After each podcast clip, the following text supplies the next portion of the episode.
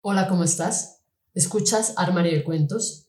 Yo soy Mari Carmen y el día de hoy toca Tu cuento hecho audiolibro, donde podrán escucharte cientos de personas alrededor del mundo a través de 12 plataformas donde publicamos Armario de Cuentos, entre las que destacan Spotify, iTunes, entre otras. Si quieres saber cómo hacernos llegar tu cuento, entra a la página www.armariodecuentos.com. Dicho esto, damos inicio. Carta abierta a mis hijos, Damián, Sabrina y Esteban. Amados hijos míos, he escrito toda mi vida, de mil temas, de amor y desamor, de alegrías y tristezas, pero hoy quiero escribirles a ustedes tres, mis hijos. Sé que saben cuál es la importancia de los hijos en la vida de una madre, pero en mi caso, aún creo que no tienen la noción exacta de lo que siento por cada uno de ustedes porque cada uno es especial en mi vida. Yo no tengo un preferido, porque amo a los tres de igual manera, y les aseguro que aunque piensen que ya lo sabían todo de mí, lamento decepcionarlos. No tienen la justa y total noción de lo que mi corazón anida celosamente dentro de mi alma por ustedes. Estamos viviendo tiempos muy difíciles y delicados, pero a pesar de esta gran pandemia que afecta a nuestro mundo, yo estoy totalmente agradecida a Dios por pasar la cuarentena juntos y mantenernos a salvo, cuidándonos unos a otros.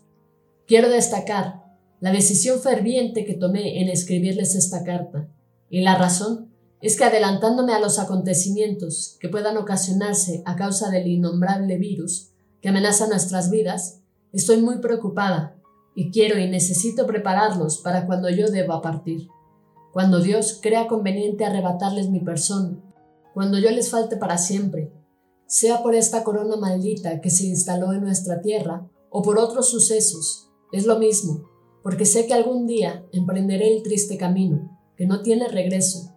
De eso no se salva nadie, aunque en verdad me gustaría vivir muchos años.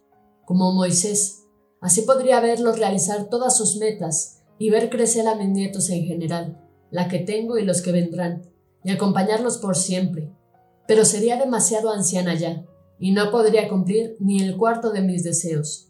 Así que ese algún día vendrá en mi búsqueda y me llevará sin retornar jamás. ¿Ven?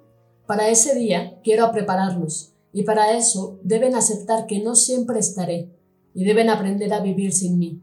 Y aunque suene loco, tonto o disparatado, tratar este tema ahora les pido seriedad porque este suceso actual es algo verídico y pido que tengan a bien considerar esta mi petición con urgencia. Y digo así porque tal vez piensen que no hay apuro, pero sí lo hay. Es solo que ustedes no lo comprenden aún. No hay tiempo ya. La vida pasa aceleradamente a pasos agigantados. Vivan la vida y sean felices. No le den paso a la negatividad. Háganse cada uno un futuro bueno y prometedor porque si no luchan por ustedes mismos y sus caminos son inciertos, no solo sufrirán ustedes, sino que arrastrarán mil almas por detrás.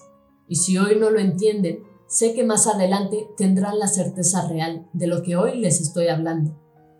Aunque algo o alguien les rompa el alma y duela tanto, al punto de caer, levántense una y un millón de veces si es necesario, y vuelvan a ponerse de pie, con la dignidad que merecen de la vida, y no se defrauden a sí mismos, ni entre ustedes.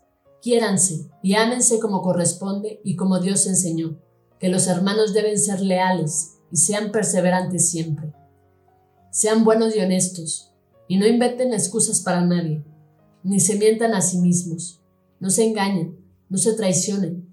Cuando se quiere, se puede, y no hay nada ni nadie que los desvíe de su objetivo.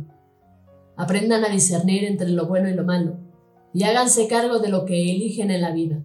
Deben ser correctos siempre, y aunque errar sea humano, debe siempre volver a empezar y hacer el bien. Prométanme antes de irme que pase lo que pase, los tres serán uno, que siempre estarán juntos, que siempre serán unidos. Haré una copia para cada uno. Guárdenla hasta el día que se unan a mí en el cielo. Consérvela en buen estado Así mis nietos puedan mostrarles un recuerdo familiar a sus hijos y sepan que en la familia siempre hubo mucho amor. Por último, aunque de más está decir cuánto los amo, deseo decirles también que sé que no he sido una madre perfecta, pero di todo de mí para que sean felices. Y aunque hubiese querido dar más, no he tenido más, o no he sabido dónde había más para darles. Y mejor que hacer cursos o asistir a conferencias y grandes eventos de cómo ser una buena madre, fue la vida, la que me instruyó de acuerdo a mis experiencias, a medida conforme pasaba el tiempo y las circunstancias. Ahora sí, los saludo cordial y atentamente con todo mi corazón.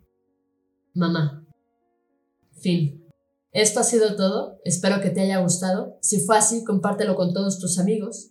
No olvides comentar qué te pareció esta carta de Magdalena Noemí Ardala.